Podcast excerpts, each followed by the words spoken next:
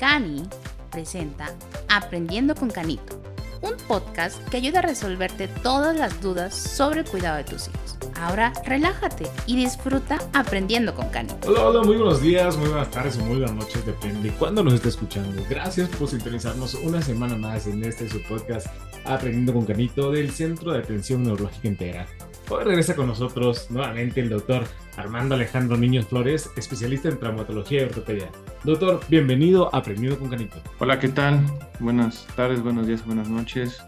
Un saludo a tu apreciable auditorio, muchas gracias por la invitación. Y... Doctor, hoy tenemos un tema que también es relevante en todos los niños y que se presenta mucho, que es la displasia de cadera. Ok, sí, pues mira, la displasia de cadera es un fenómeno de un trastorno en realidad como su nombre lo dice, del desarrollo, o sea, el nombre actual es displasia del desarrollo de la cadera, porque es una, es, un, es, una patología que puede suceder antes, durante o después del nacimiento. Entonces, en realidad, la manifestación clínica o la consecuencia de todo esto es, la palabra displasia quiere decir en, en esta patología que la articulación como tal no se desarrolló de forma adecuada.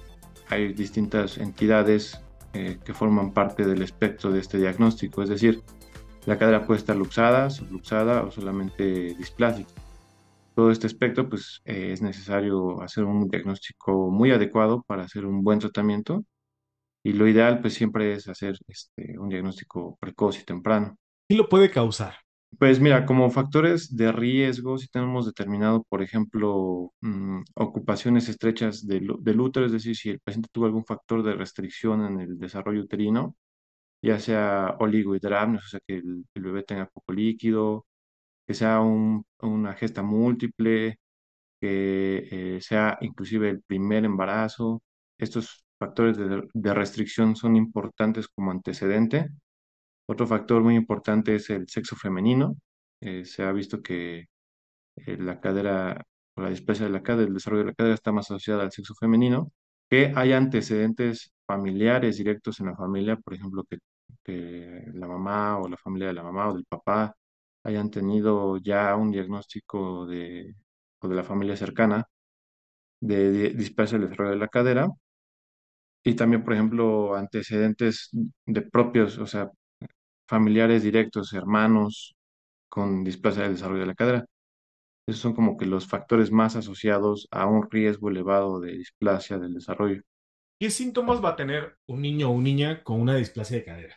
Bien, la, la manifestación clínica habitual, pues generalmente lo primero que vamos a notar es que el paciente, pues a la exploración física, tiene pliegues glúteos o genitales un poquito alterados, no simétricos, se puede ver una pompita más grande que la otra. Em, esos son como los datos clínicos muy, muy precoces, tempranos. Obviamente el pediatra siempre hace una valoración y exploración de, de, la, de la cadera, pero propiamente quien hace el diagnóstico pues es el ortopedista. Inclusive, como esta patología es una patología que en realidad deja secuelas graves en la fisiología de la de la articulación de la cadera y por lo tanto en el desplazamiento, la deambulación y la marcha del, del paciente. Eh, ya en algunos países, inclusive en México, se está intentando que haya un control radiográfico a los cuatro meses de la cadera. O todos los niños en su cartilla de, nacional eh, del niño, o van a tener como control, como tamiz ortopédico, una radiografía de pelvis para demostrar entre los cuatro y los seis meses, que es cuando podemos notar eh, retrasos en la aparición de los núcleos de osificación secundarios de la cabeza femoral, eh, que se ven en la radiografía normalmente a esta edad. Cuando no aparecen es porque hay algo que no está bien. Forma de hacer el diagnóstico pues de manera temprana, idealmente siempre es antes de los cuatro meses. En esa, en esa, en esa presentación o antes, eh, antes de los seis. Idealmente antes de los cuatro meses tenemos buen, una buena evolución y el tratamiento es un tratamiento que no es agresivo.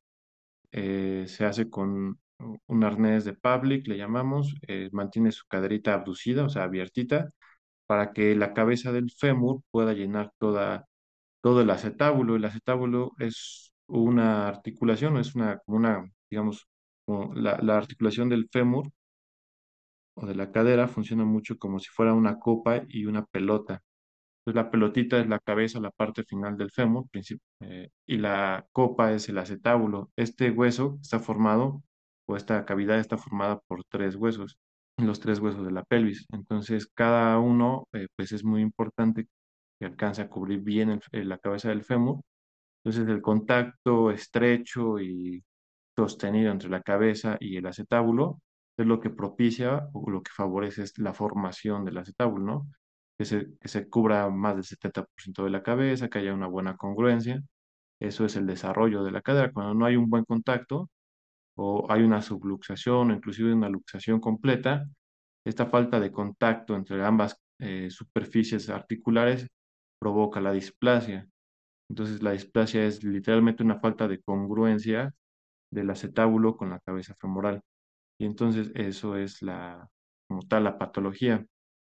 Entonces, el diagnóstico, clínicamente, pues tenemos varias maniobras eh, para detectar una, una, cadera subluxada, luxada o displásica. Entonces, es muy importante, al menos que una vez antes de los cuatro meses, el ortopedista valore al niño, sobre todo si tiene los antecedentes que mencionamos, que haya, sobre todo si hay un antecedente ya de displasia de cadera en, en, la familia, si el parto fue gemelar, hubo poco líquido eh, amniótico o lipidamnios, este, o hubo algún factor de restricción, o hubo alguna complicación con el embarazo, inclusive este, síndromes o trastornos ya diferentes a los que mencionamos, sí es importante que antes de los cuatro meses o a los cuatro meses al menos, lo valoremos para determinar si hay algún trastorno en el desarrollo de la cadera.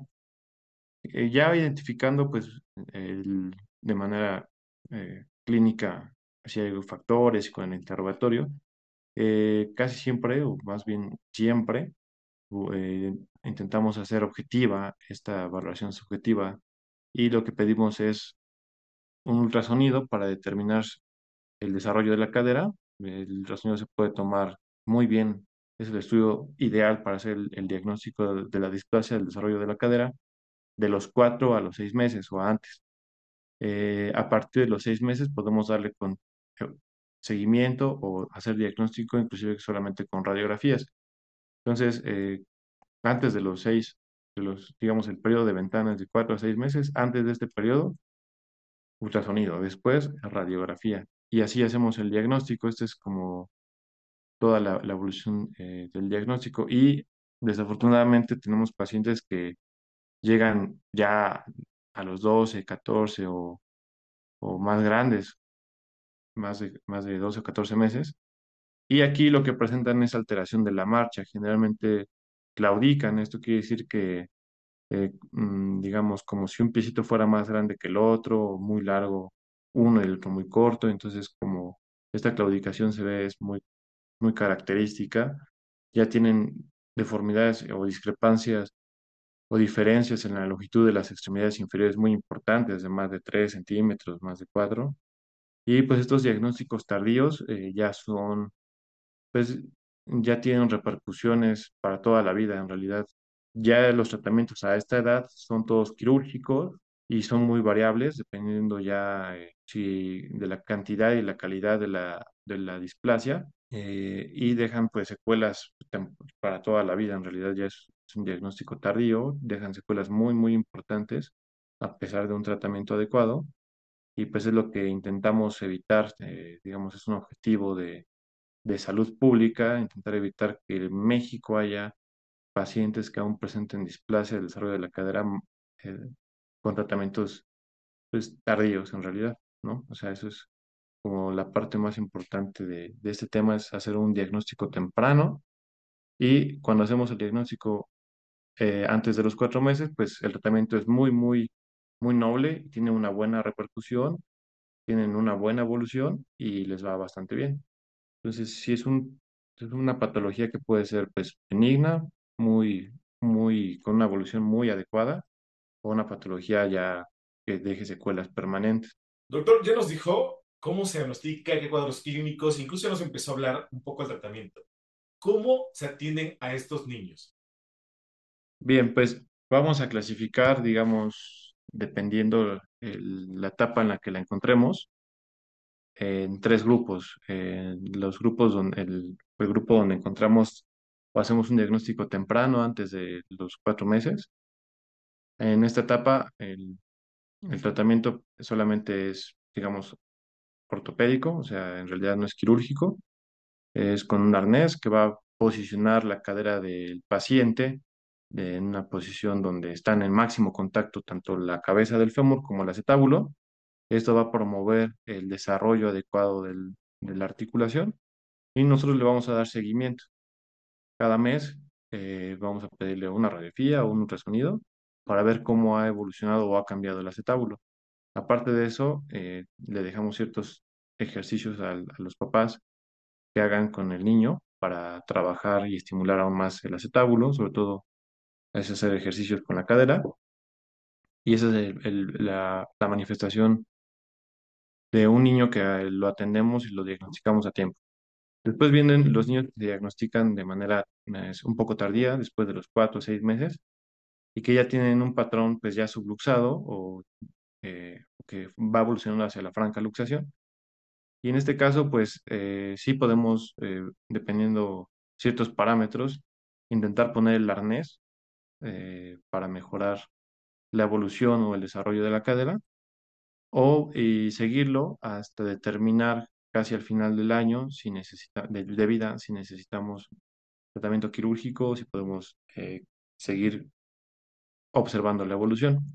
Y tenemos los pacientes que se diagnostican después de los 12 meses, inclusive después de los 10 meses, ya son pacientes que consideramos que tienen mal pronóstico. En este caso, eh, de entrada no ofrecemos eh, un tratamiento con algún tipo de ortesis, porque ya no, ya no tienen sentido, ya no tienen una buena evolución. Y aquí lo que hacemos es analizar eh, qué tipo de cirugía les conviene más al paciente y en qué momento. Como es una cirugía grande, a veces esperamos a que crezcan y a que tengan un poquito más de rangos permisibles de sangrado.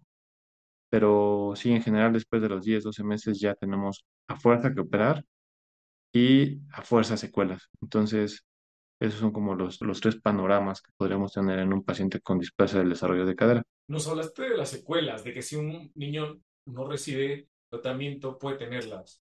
¿Cuáles son las más graves que se pueden presentar? Bien, en cuanto a las secuelas, pues digamos, de los tres panoramas que, eh, de los que hablamos, el que tiene el peor o el, peor pronóstico es el niño que se diagnostica después del año de edad, ¿no? Entonces, aquí eh, las cirugías y el tratamiento correctivo que se hace quirúrgico y la secuela pues es eh, un, tal vez digamos, de la cirugía salió muy bien y le fue muy bien y se corrigió tanto la marcha en claudicación y las asimetrías eh, de la pelvis y de las extremidades inferiores.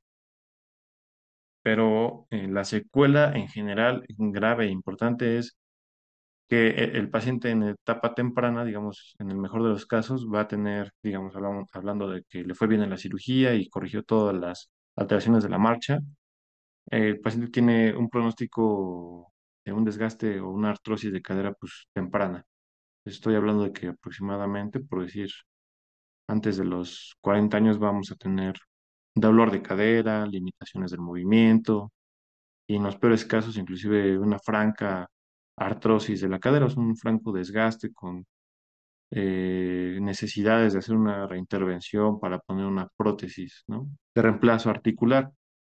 Entonces, esto es como de las secuelas más importantes y por lo cual, obviamente, estos pacientes, pues también en su evolución de la infancia y la, y la adolescencia, pues pierden capacidades eh, deportivas o habilidades deportivas, porque a pesar de que en la marcha no haya trastornos, en, si nosotros solicitamos un, solicitamos una función excesiva de la cadera, pues sí vamos a notar cierta o rigidez o limitación para la, la marcha. Entonces, pues estas son las secuelas como que más, más frecuentes y las más graves de hacer un diagnóstico tardío. Y por eso es que pues, es un objetivo de salud pública en México actualmente hacer diagnósticos tempranos de esta patología. Este, si tienen alguna duda o digamos, aunque sea un poquito de duda, eh, hay que valorarlo siempre con el ortopedista. Acudir con un médico, lo importante es las revisiones también con sus pediatras, ¿no? Que también los pediatras a veces, en muchas ocasiones pueden diagnosticar esto, pero lo más, lo más ideal es acudir con un ortopedista. Sí, pues es que en realidad el médico de primer contacto con el paciente pues, pediátrico, pues obviamente es el pediatra. Entonces él, él, está facultado para saber, ¿no? Sospechar, o sea, a la más mínima sospecha, el pediatra siempre nos los envía y eso es algo pues, bien, bien favorable. Este, entonces, pues confíen en su pediatra y si él les dice que pues va bien, que no ve ningún problema, pues probablemente no pasa nada, pero si les dice que es ideal ver a un ortopedista para hacer el diagnóstico y pues iniciar el tratamiento de alguna cosa que pueda haber, pues también es súper, súper importante hacer caso a esas recomendaciones.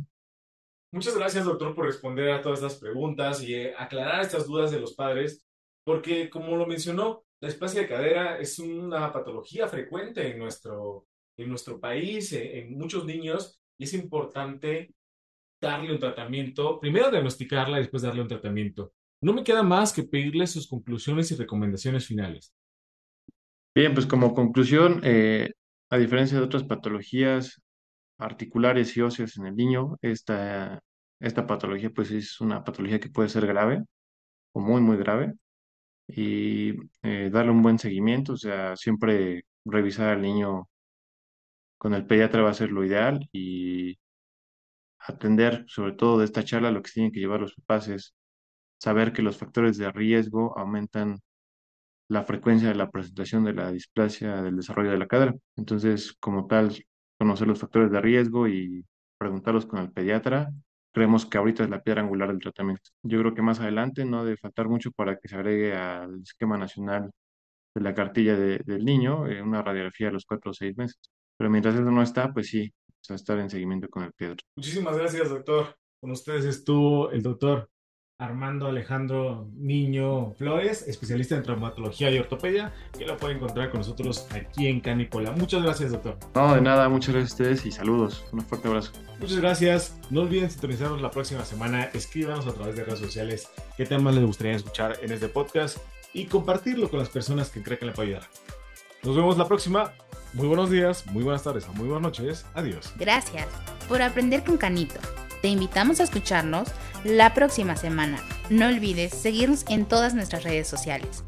Nos encuentras en Facebook como Centro de Atención Neuropediátrica Integral y en Instagram como Cani Neuropediatra. Y escríbenos al WhatsApp al 22 11 85 64 85.